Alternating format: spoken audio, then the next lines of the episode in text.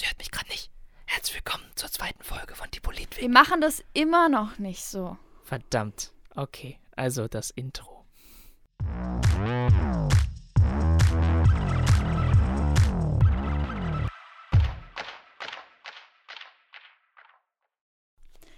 Und damit äh, ganz herzlich willkommen zur, zur zweiten Folge der Polit-WG mit, wir machen es heute mal richtig rum, James Zabel. Und mit Noreen Thiel.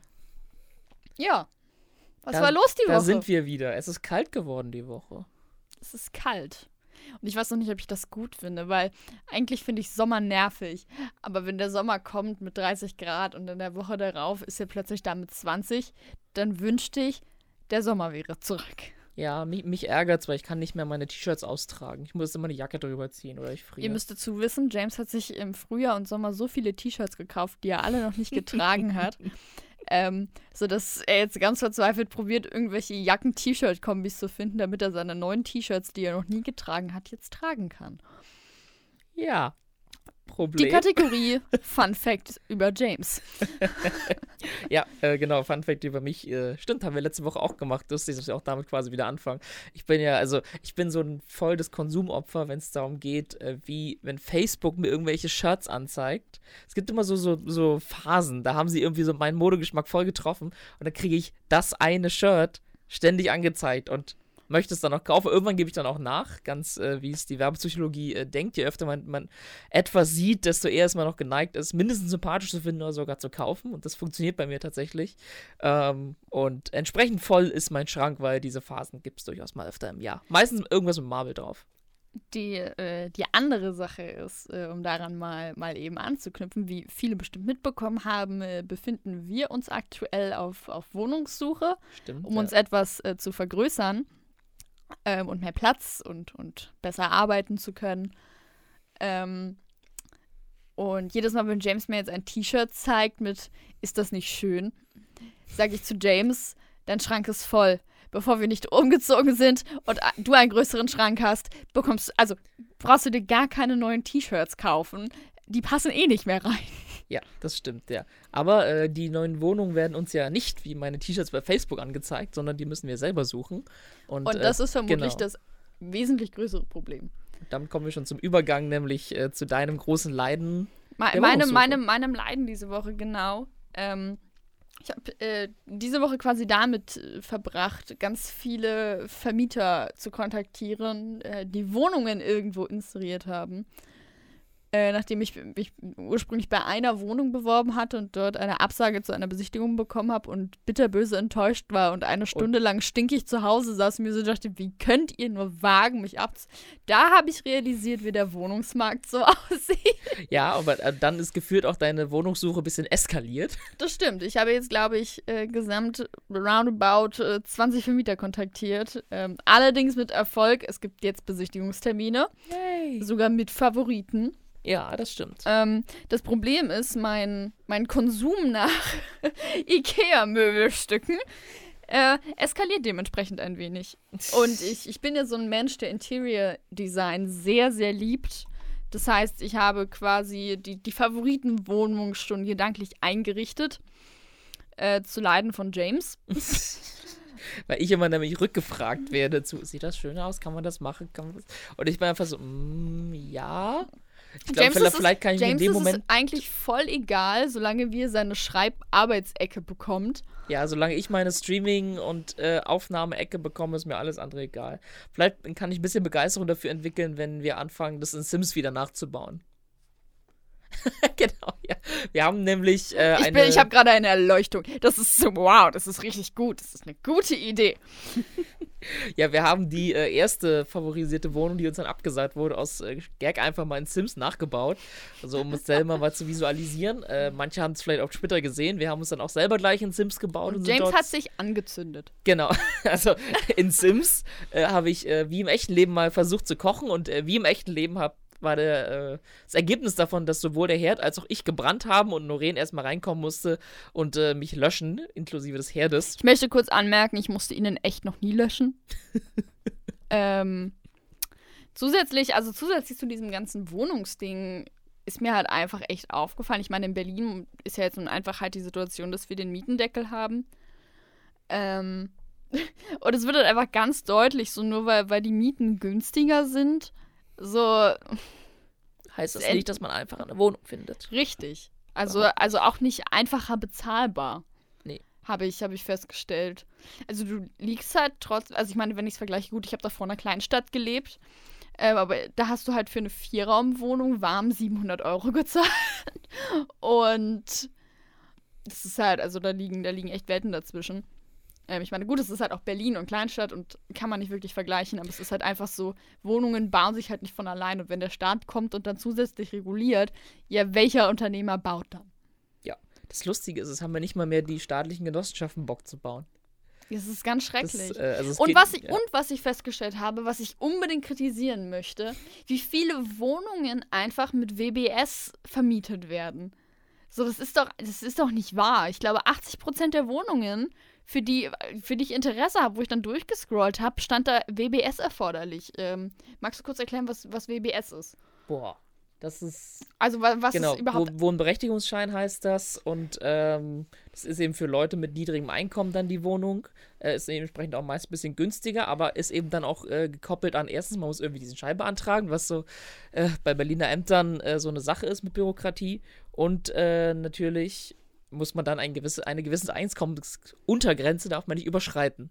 Und das Problem ist, wenn man so ganz knapp drüber ist, ja, dann ist man natürlich, ja, ja, toll, ihr Witzbolde. Und genau das Problem äh, haben wir nämlich. Ähm, wir sind beide nicht WBS berechtigt. Ähm, das heißt, eine Wohnung zu finden, ne, die nicht WBS erfordert, in Berlin ist ziemlich, ziemlich mies tatsächlich. Das ist immer so das Problem halt, wenn man irgendeine willkürliche staatliche Grenze für irgendwas festlegt, was ist dann mit denen, die entweder, die, also von die einen, einen Euro drüber sind oder so, die sind dann halt außen vor, aber die haben immer noch das Problem, was halt irgendeine Bürokratiemaßnahme eigentlich lösen soll. Das ist das Problem an. ich habe ich hab aber erfahren, äh, Studenten sind wohl WBS berechtigt. okay. ganz, ganz unabhängig vom Einkommen, äh, was ich nicht ganz glauben kann. Weil Mm. irgendwie, irgendwie, mm, irgendwas ist da nicht ganz richtig. Ja, ich, ich, Ähm, aber ich glaube, selbst, selbst dann wird das bei uns schwierig, weil ich bin ja Studentin und du nicht mehr. Und ich glaube, selbst dann kann man sich das, kann man sich das komplett sparen eigentlich. ach ja, damit hätten wir auch das einmal tägliche, hey James, du bist eigentlich alt, hinter uns. Einmal? Ähm, ach ja, nee, genau, ja, das war, das war die Woche so, so bei uns los. Ach ja, nee. aber wo wir, wo wir gerade bei Studenten sind, was diese Woche noch so los war. ähm, Ach stimmt, Ich apropos habe, Studenten. Ich, apropos Studenten, ich habe diese Woche auf Twitter eine Nachricht von einem User erhalten, dass ich mal unter den Hashtag Hochschulstart gehen soll und äh, mir durchlesen soll, was da gerade abgeht. ja. Das war so krass, ja. Ich habe, ich, also für alle, die nicht wissen, was Hochschulstart ist, Hochschulstart ist äh, eine Website, an der viele staatliche Universitäten ähm, zwingend ihren Bewerbungsprozess knüpfen. Genau. Äh, und es gibt eigentlich nichts anderes. Äh, Hochschulstaat ist, glaube ich, auch vom ein vom, vom Staat äh, Ja, also organisiertes und gemonitortes. Genau, mindestens indirekt staatlich, was von der staatlichen Stiftung ist, die den Auftrag hat, äh, die Hochschulzulassung zu organisieren. Also man kann schon sagen, es ist äh, mindestens indirekt staatlich. Eben. Und das Problem bei Hochschulstart diese Woche war, dass die Seite, glaube ich, ab Montagnacht ähm, offline war. Bis, glaube ich, Mittwochnacht, also gute, gute 48 Stunden. Ähm, die soll jetzt zum Wochenende auch wieder offline gehen. Und was ich daran so krass finde, ich, ich kenne es, also ich meine, ich habe meine Universitätsbestätigung schon, schon längst erhalten. Ähm, aber ich kenne es halt von ganz vielen anderen angehenden Studenten, die jetzt gerade eigentlich äh, ihre, ihre Listen und Absagen und Bestätigungen von den Universitäten kriegen müssten äh, und Umzüge planen müssen und sich um Wohnungen kümmern um Wohnung müssen. kümmern, ja, genau. Ähm, und das ist ja alles nicht unaufwendig und braucht ja auch seine entsprechende Zeit. Deswegen war das einfach richtig, richtig mies, dass du die Studenten da so in der Nasse sitzen lässt. Und es gibt ja, es ist ja nicht mal irgendwie, dass du eine Alternative hast. Du musst dich einfach auf Hoch Hochschulstaat verlassen. Und wie sich nach kurzer Recherche äh, ergeben hat, ähm, hat Hochschulstaat diese technischen Probleme wohl schon seit Februar diesen Jahres. Und Das, das ist auch einfach gut. Also du hast so ein Portal, das muss nur zweimal im Jahr funktionieren. ja, Und du weißt schon vorher, da ist, das funktioniert nicht. Und so, ja, ja, äh, das macht der Udo, wenn der nächste Woche aus dem Urlaub wiederkommt. Vielleicht. Ja, oder auch nicht.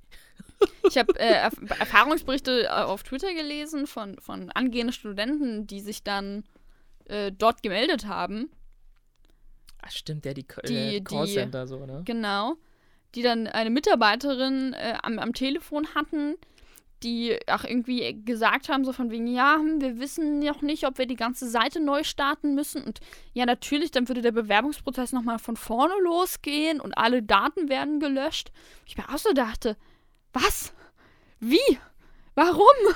Ja, ja. Man muss Also- aber dazu sagen, Hochschulstaat hat ein Interface, also so eine Benutzeroberfläche, Die hat Die so sieht- ein die sieht Informatik aus- erst die die, programmiert. die, sieht aus wie aus 2002 entflohen.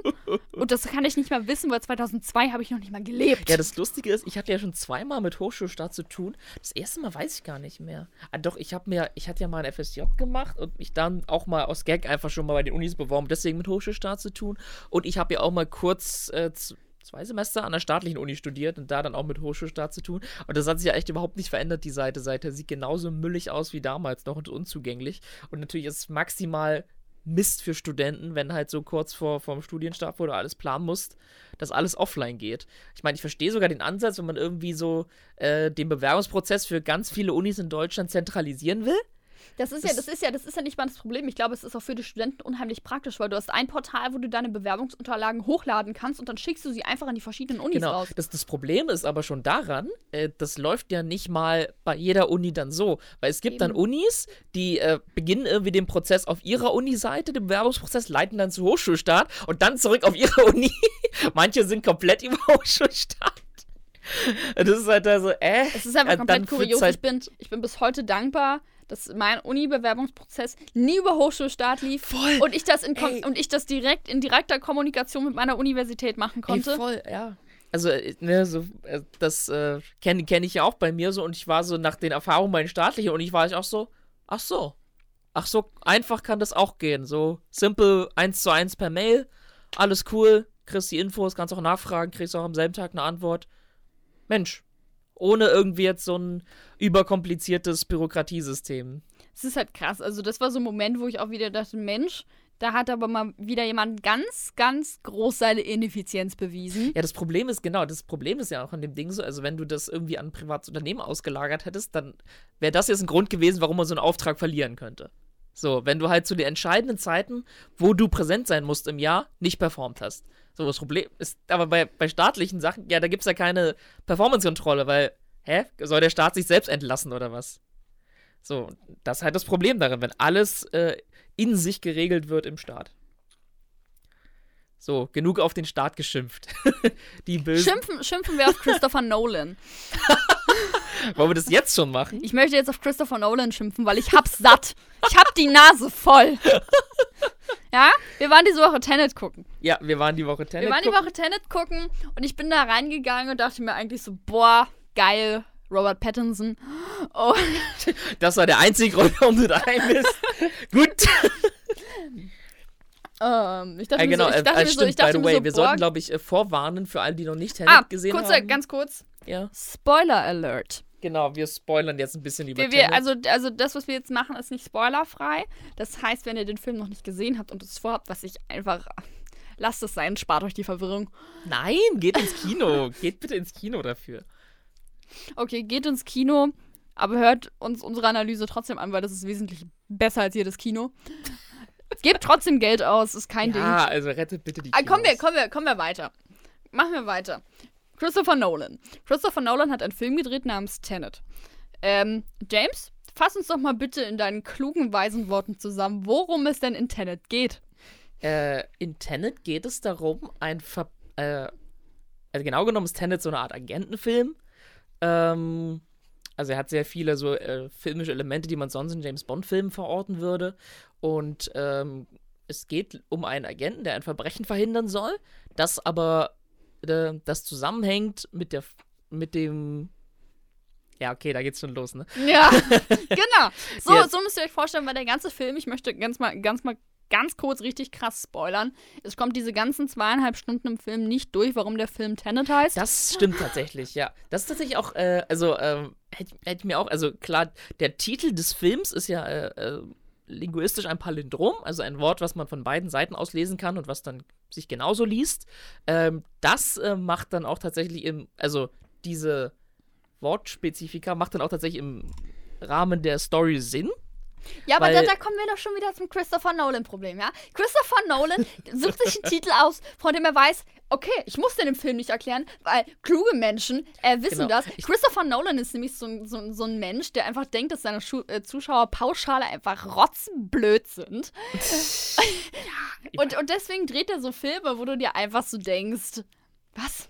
Also ja. ich muss, ich muss, ich muss sagen, ich kam aus dem Kino und ich war einfach, ich war, ich war, glaube ich, in meinem Leben noch nie so verwirrt wie nach diesen oh zweieinhalb Stunden. James ist da rausgegangen wie das größte Genius der Welt, weil ja. er alles verstanden hat. Genau, also ich habe tatsächlich. Und am Abend ja. haben wir über das Großvaterparadoxon diskutiert. Genau, aber es ist doch cool, wenn ein Film dazu führt, dass man irgendwie so über Phänomene von äh, Physik von Zeit diskutiert. Also genau, so viel kann man ja sagen. Es geht im Film sehr viel um Zeit und Zeit Manipulation im gewissen Maße, ähm, beziehungsweise konkret um das Phänomen der Veränderung äh, der Entropie. Äh, also das ist alles physikalisch überhaupt nicht haltbar, was dort passiert. So viel. Das, äh, das ist, so viel, das ist also beziehungsweise es ist eine sehr eigene Interpretation von Christopher Nolan, wie Zeit funktionieren könnte. Das ist so ein bisschen mein Problem, weil jeder jeder fucking Produzent und Regisseur, der irgendwie einen Film über Zeitreisen macht, hält sich wenigstens ein bisschen an die gegebenen wissenschaftlichen Grundlagen. Und dann kommt Christopher Nolan und macht so irgendwas, was auf keiner Grundlage beruht und erwartet, dass Menschen das nachvollziehen können. Und ich saß einfach da und war so, das entspricht ja mal in keinster Weise irgendeinem wissenschaftlichen Konzept. Deswegen war ich auch so massiv verwirrt, weil ich mir so dachte, Christopher, du kannst dir jetzt natürlich ausdenken, wie Zeit funktioniert, ne? Aber erwarte doch bitte nicht, dass es irgendjemand versteht. Erstens habe ich es verstanden äh, und zweitens wissen wir ja auch nicht, wie Zeit. Ich meine, wir haben die Diskussion voll ja, bis in die späte Nacht geführt. Natürlich wissen wir nicht, wie Zeit funktioniert, aber Christopher Nolan kann sich doch nicht jeglicher wissenschaftlicher Grundlage entziehen als Regisseur und nicht mal als Physiker und einfach sagen, ja, ne? Das ja, funktioniert doch, jetzt. Aber so. ist doch, also, ne, ich finde das faszinierend ist, diese Interpretation von Christopher Nolan im Laufe des Films zuzusehen und was daraus für eine Welt entsteht. Ihr müsst, ihr müsst, also, ich war, ich saß im Film und ich glaube, so ab, ab anderthalb Stunden saß ich einfach da und hatte viele Fragezeichen über meinem Kopf genau, schweben. Also die, weil da kam es dann so zu den ersten Intenszeitreisen. Mhm, genau, also Und da warst du dann einfach raus. Genau, die erste Hälfte des Films hat gar nicht so viel mit Zeitreisen zu tun. Die ist fast noch ein klassischer Heist-Movie. Also da gibt es sehr viele so äh, Einbruchs- und Planungssachen, die dann ablaufen. Äh, hat ein bisschen ganz leichten Oceans 11 Flair am Anfang. Ich dachte mir so, hä, wann, wann kommt denn jetzt dieses Zeitding? Und dann kommt es aber wirklich aber mit, mit Vollspeed auf dich zu. Eben, dann, also du wirst, du wirst am Anfang so ein bisschen soft in einer Szene dran rangetastet, genau, ja. Und wo, du, wo, du, wo das noch alles schlüssig ist. Und als es dann, also in, in dieser Szene ist es, geht es halt irgendwie um, um Patronen und bla und, mhm. und Shit. Und das, und es ist quasi so ein Sprung von jetzt auf gleich. Und dann geht es nicht mehr um, um Patronen, sondern um Menschen. Und du denkst dir einfach nur so, was? Genau. Also, was? Ich finde aber, wenn man die Logik, die Christopher Nolan eröffnet, durchdringt, dann ist es sehr faszinierend, das zu sehen. Auch ob, also ich finde es tatsächlich auch völlig abseits der Logik, optisch sehr faszinierend was er, was er da schafft. Das ähm, definitiv, also das steht außer also Frage. Also deswegen, ich finde, deswegen finde ich zum Beispiel auch, das ist ein im wahrsten Sinne sehenswerter Film im Kino. Das Lustige ist, ich glaube, man kann sogar, weiß nicht, ob wir die Spoiler waren sogar rausnehmen können. Weil wir haben es äh, inhaltlich nicht viel gespoilert. Schaffen wir das auch weiterhin? Weiß ich noch nicht. Okay. Äh, ich, habe, können, ich habe probiert, mich zurückzuhalten. Ja, können wir, können wir uns am Ende überlegen, ob wir die Spoiler waren und nicht doch rausnehmen. Äh, weil, also mir hat er sehr gefallen. Ich fand ihn, er zwingt dann einmal zum Mitdenken, beziehungsweise zum, in, hä, hä, zum Neudenken. Ähm, und ich finde, wenn man, wenn man es schafft, diesem Film zu folgen, hat man am Ende des Films eine neue Art gelernt, über Zeit zu denken und ja, über aber, Ereignisse. Aber weißt du, aber weißt du, wo mein wesentliches Problem liegt? Als Regisseur musst du doch wissen, dass die durchschnittliche Aufmerksamkeitsspanne eines Zuschauers bei nicht mehr als 90 ja, natürlich, Minuten Das ist ja und du kannst doch nicht zu deinem Zuschauer nach 90 Minuten kommen mit, hey, jetzt gebe ich dir den harten Shit. Ja, das ist ja auch kein Film für die Zuschauer von Montana Black. Danke! Hä? Was? Nein, ich schaue Montana Black nicht, aber ich habe den Film ja genauso wenig verstanden. Ja, ja, wir können schon darüber diskutieren. Ja, natürlich können wir Ja. darüber diskutieren und ich kann dir natürlich ewig lange sagen, dass das in der realen Welt der Physik absolut keinen Sinn macht. Ja, aber das ist ja, ist ja okay. Und das finde ich, und meine- das finde ich so schrecklich, weil dieser Film hat mich zurückgelassen und äh, jeglichen Glauben, den ich in die Physik hatte, zerstört. Und dann wollte James mir noch den ganzen Abend erklären, dass das doch in sich voll schlüssig ist. Ist es Und das auch. voll Sinn. Ja, für sie, in dieser Filmwelt macht das vielleicht voll Sinn. Übertragen auf die reale Welt macht das gar keinen Sinn. Du kannst doch nicht, du kannst doch nicht aus einer Vergangenheit, wenn du, wenn du in einer, wenn du in einer Gegenwart lebst, ja. in der etwas nicht pass in der etwas passiert ist ja. oder auch nicht passiert ist und du in die Vergangenheit reist, um das Geschehene ungeschehen zu machen, dann kannst du doch keineswegs in eine Zukunft oder in deine Gegenwart zurückkehren, die gleich ist. Doch. Weil du hast ja ein wesentlich Das- einschneidendes Ereignis Genau, aber das, das, dann sind wir beim Großvater-Paradoxon. und ja, jetzt weich doch mal, weich doch ja. mal von deiner Filmlogik ab. Aber in der wirklich, also rein rational wäre es Wissen doch wir das. das, nicht? Natürlich weil wir alle noch nicht Zeitreisen gemacht haben. In, Mar in Marvel geht das, weil es dann eine Zeitlinie, in, in der Marvel-Zeitlinieninterpretation gäbe es dann halt zwei Zeitlinien. Eine alte und eine neue, die du geschaffen hast durch deine Veränderung. Eben. Und, genau in der das- Christopher das das Nolan-Zeitlinie gibt es ist das mein- eben nicht, weil alles ein Zeitstrahl ist. Ja, aber äh, die Marvel-Sache ist halt mein Verständnis von Zeit. Deswegen hat Christopher Nolan. Aber dass du aber auch nur aus Filmen hast. ja, natürlich. Ja, und deswegen, also da- das Lustige ist, ich Marvel meine, spricht das selber auch selbstironisch in Endgame an, dass äh, wir alles, was wir zu glauben, über Zeitreisen zu wissen, ja eigentlich auch nur aus, aus der Popkultur ist. Und wir aber darauf pochen, dass das die Zei- richtige Interpretation von Zeit wäre. Das ist auch Quatsch. Ich meine, physika physikalisch gesehen ist es das, was am wahrscheinlichsten sein Ja, könnte. Ja, aber weil, solange noch niemand Zeitreisen unternommen hat, kann das auch keiner sagen. Boah. So. Und solange, solange können wir so viele Interpretationen von Zeit und fun ihrer Funktionalität machen, wie wir wollen. Gut, ich finde aber Christopher Nolans Interpretation von Zeit ziemlich albern. Okay. Ich finde sie cool, weil, weil sie einen auf eine andere Art zum Denken Ich anregt. möchte aber ganz kurz, ähm, das ist jetzt ein Mini-Spoiler. Wir hatten eine Szene, in der eine Dame auftauchte mit, mit blondem Haar und ich schrie halb quer durch den Kinosaal: Oh, das ist doch Fleur aus Harry Potter! gut, das ist aber kein Spoiler, ja. Aber stimmt, ja. Es war sehr witzig, weil ich habe mich so toll gefühlt, dass ich ihr Gesicht wiedererkannt habe. Und dann muss man natürlich auch dazu sagen, hast du eine, wie ich finde. Aber das stimmt, kann, das Fun- kann Fun James leider nicht. aber zu dieser Fleur-Figur nochmal, die war auch komplett überflüssig. Die Voll. hat man gar nicht so prominent der, besetzen der hat, müssen. Der hat keinen Die Sinn hat gemacht. überhaupt keinen Sinn gemacht. Also die war in einer Szene da und das, das war's. Apropos Szenen, die keinen Sinn machen. Nein, nein, nein, nein. nein. Okay, ich darüber möchte, reden wir möchte, nicht. Okay. Ich möchte weitersprechen. Okay. Ähm, das kann James leider nicht beurteilen, weil James hat Twilight leider nie gesehen.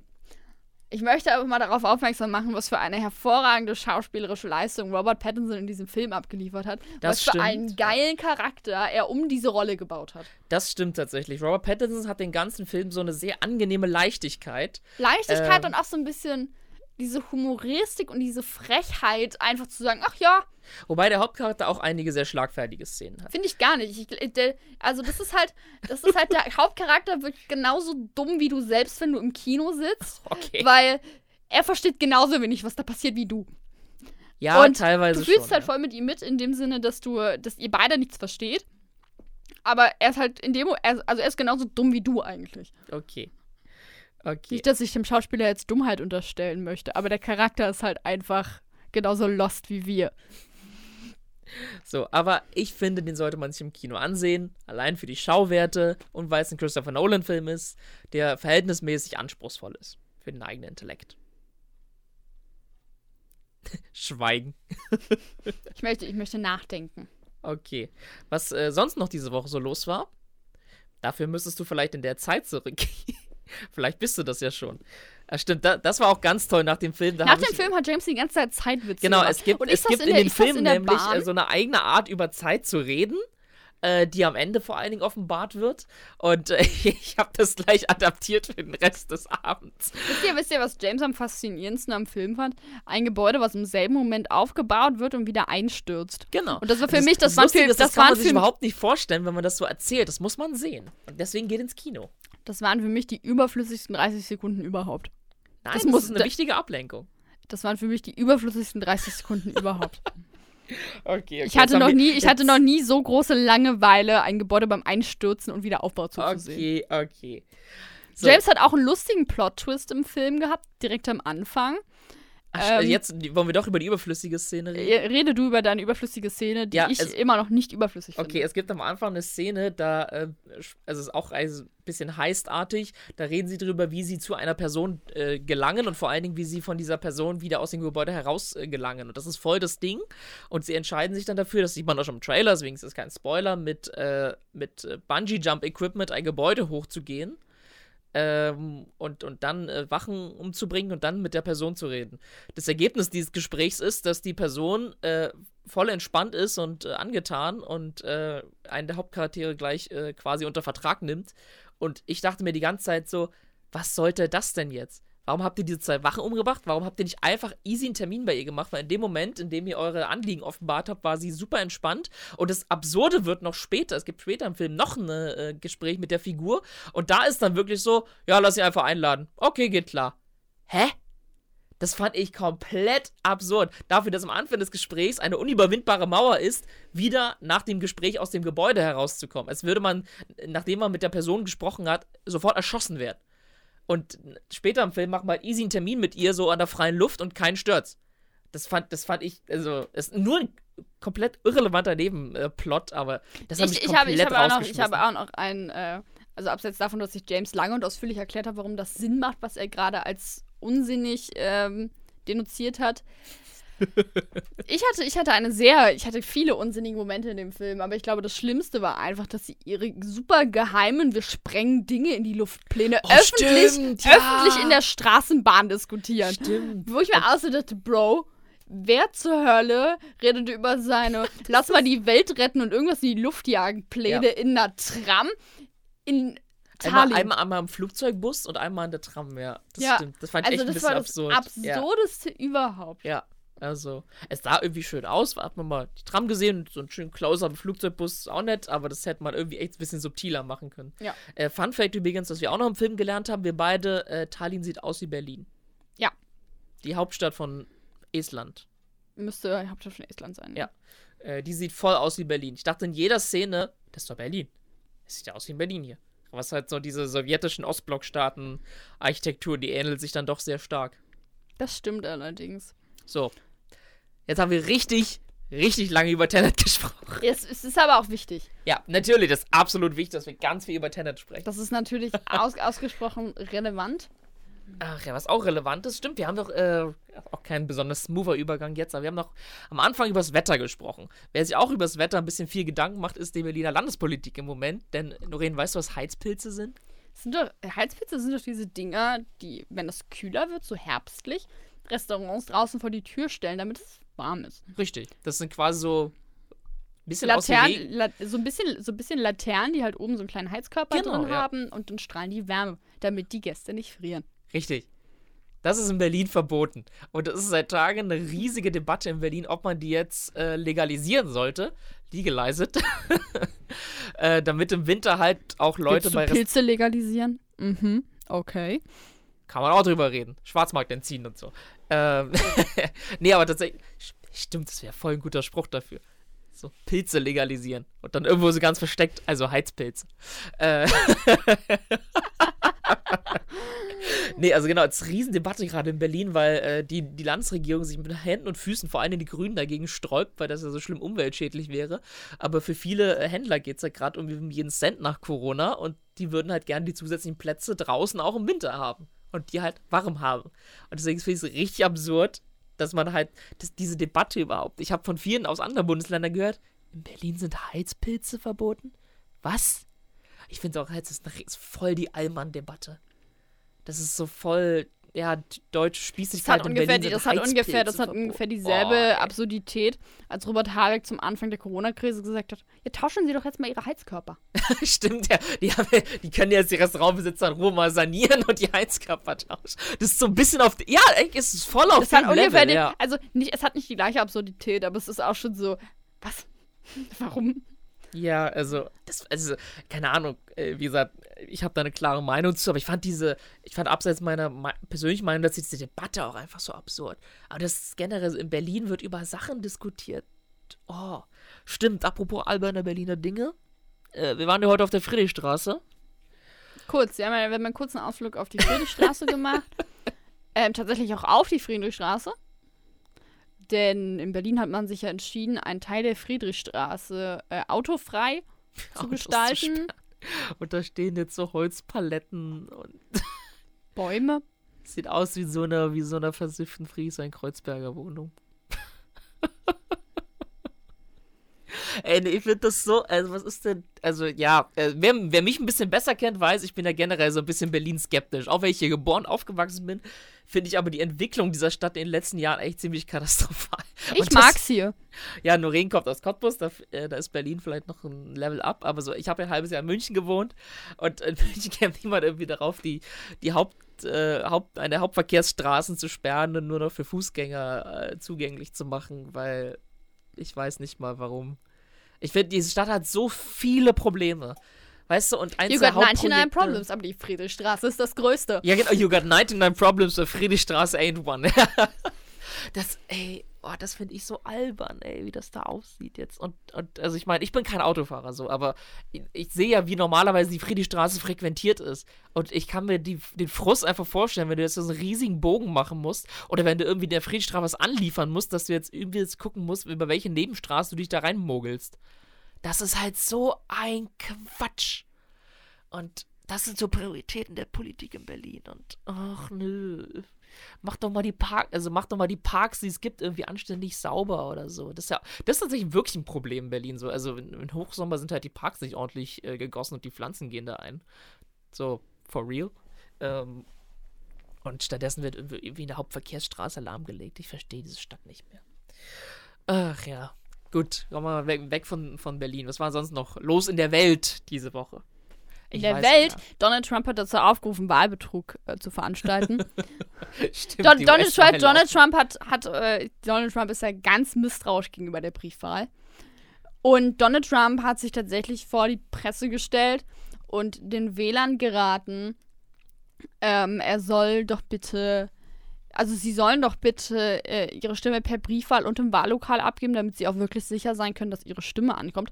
Und jeder Mensch mit einigermaßen vorhandenem Demokratieverständnis weiß, dass das nicht geht, weil jeder Bürger eine Stimme hat und nicht zwei. Ja, das, genau. Das erstens nämlich eigentlich illegal und äh, zweitens, wenn bei der Briefwahl irgendwas nicht funktioniert, dann ist Donald Trump mindestens mittelbar selber schuld, weil äh, sein entsprechender Minister äh, nämlich massenhaft die äh, Am amerikanische Post hat schwächen lassen in den letzten Monaten, indem, er, indem sie nämlich massiv Briefkästen und Personal abgebaut haben. Und, und äh, indirekt vermutet man auch in der Hoffnung eben, äh, dass dadurch die Briefwahl, ähm, dass weniger Leute Briefwählen gehen, beziehungsweise die Briefwahl unmöglicher wird und äh, dadurch bessere Chancen für Trump rauskommen. Das ist halt auch schon so. Ey, Es ist das einfach- sind so, es ist das sind so Sachen, die stellst du dir absurd. irgendwie so in Weißrussland oder in, äh, überhaupt in Russland vor, so wie da Wahlen funktionieren. Und das hat man jetzt in den USA, das ist echt übel, ey. Ja, das äh, werden wir weiter beobachten und ich glaube, in diesem Podcast wird die USA-Wahl des Öfteren Oh ja, mal Thema. Ähm, jetzt auch gerade, wo es äh, sehr konsequent auf sie zugeht. Das heißt, wir werden uns in den nächsten Wochen sehr mit, ähm, mit den USA-Wahlen Da kriegen beschäftigen. wir so auf den Deckel, weil Ja, natürlich, gibt ja weil so voll wir- viele. Ja, wir haben halt beide nicht wirklich Ahnung. Also genau, das wir kann haben, man so, öffentlich wir haben so zugeben. oberflächlich Ahnung. Wir haben nicht wirklich Ahnung von Außenpolitik. ja, das muss man- das kann man- aus, ja. Das kann man schon zugeben. Ähm, wir haben andere Kernthemen, in denen wir wirklich eingearbeitet sind, in denen wir uns gut auskennen. Außenpolitik ist keins davon. Ja, genau genommen ist es eher so US-Politik, ist ja nochmal so ein eigenes Ding. Es gibt aber voll viele Nerds, also no offense, ich finde das voll cool, wenn, wenn äh, Leute Zeit und Nerven da haben, so richtig viel Energie da rein zu investieren, da von allen Parteien alle äh, Lokalpolitiker auch irgendwie zu kennen so und, und zu wissen, wie da die Machtstrukturen sind und so weiter. Das sind wir halt gar nicht. Ne? Wir können, wir haben so oberflächlichen Einblick da rein, den wir meistens auch nur über die deutsche Medienberichterstattung äh, kennen und, und werden darüber so ein bisschen so ein bisschen quatschen. Also äh, erwartet das keine diepe, krasse Wahlanalyse äh, mit Parteien äh, Voraussage für die nächsten Jahre. wir, wir so. bewerten, wir bewerten einfach, Ja. äh, was, wir, was wir sehen. Wir könnten Ähm, mal über eine faszinierende Persönlichkeit reden, äh, können wir uns ja mal merken, über die wir beide eine sehr andere Meinung haben. Oh ja.